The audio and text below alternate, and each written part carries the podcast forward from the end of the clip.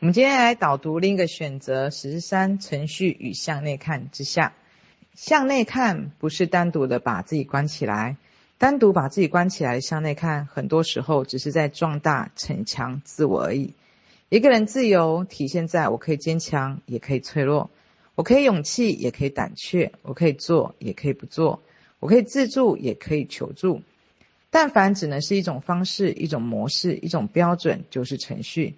当然，不是所有的向内看都是向外寻求协助。相反的，如果你是一个任何问题事无巨细都依赖找人商量，许多问题都无法独自面对的人，那么你向内看就是要学会在某些时候依靠自己独自面对。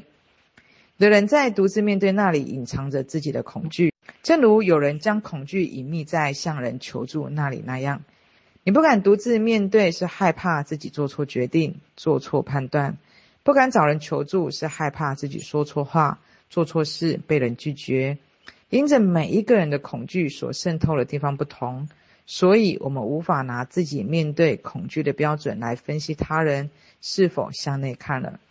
就好比你的恐惧是附着在素颜那里，他的恐惧是附着在化妆那里。你的往内看是鼓足勇气，豁出去一次才敢素颜一把；而思想保守的他，也得豁出去一次才敢浓妆一把。彼此都在用自己的行为表达，在对恐惧的直面，但呈现的方法是截然不同的。我曾经看到有一个极其保守的女生 A 在群里面分享她打扮化妆自己的照片，她想要表达是她终于能够勇敢面对打扮化妆这件事情了。过往在他心中一直认为女生化妆打扮是不正经的表现，是羞愧的。但同时，另一个女生 B 提醒说：“你为什么不能接纳真实的你自己呢？”意思是说，你为什么不能接纳素颜的你自己？对于女生 A 来说，能够打扮化妆自己，才是她需要用勇气来面对和穿越的。反而素颜对她而言是日常，并非她的课题所在。她恐惧的不是素颜的自己，而是化妆打扮的自己。那里有他需要去面对的羞愧和限制，而女生 B 显然是用自己的形式作为标准在衡量 A 了。对 B 而言，能够素颜面对自己，就是在向内看，就是在超越自己的恐惧，在接纳自己。对 A 而言，敢于化妆打扮就是向内看。那么 A 和 B 展现的形式完全不一样，都有向内看。每一个人的向内看，无非就是试着。往内在自己恐惧附着在什么地方，然后试着朝着程序设计的反方向去超越。正因如此，向内看很多时候与我们所想象的外在行为无关。但同时，当我们试着往反方向去面对和超越的时候，还是要记得弹性空间，并不是每一件事情都需要这样做，不然超越和面对很快又被程序重新改写成另一种东西了。我觉得这一章的例子就非常的清晰，就是有非有很清晰的例子在举例。那我们也可以看到，每一个人的向内看，其实他的恐惧附着在不同的地方，所以他是无法用外在的行为去看他到底是在穿越还是在被局限。最重要的，我们还是要去记得另一个选择面的一个重点，我们其实永远要去保持一个弹性空间。因为没有一个弹性空间，它其实随时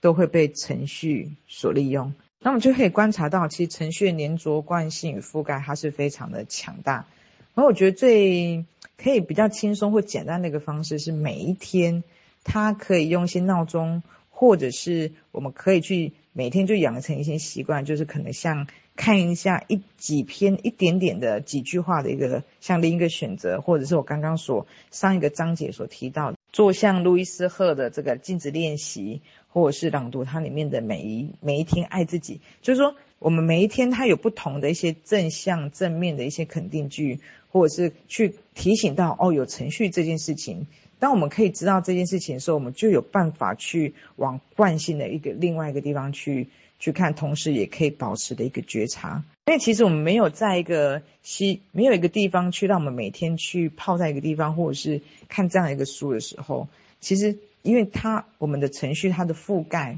与黏着与惯性，它非常的强大，很快就把我们拉走了，而我们会是在无意识中的往一个局限与恐惧的地方而涌入。不过最重要还是弹性空间，的确是每一个人他的方式是不一样的。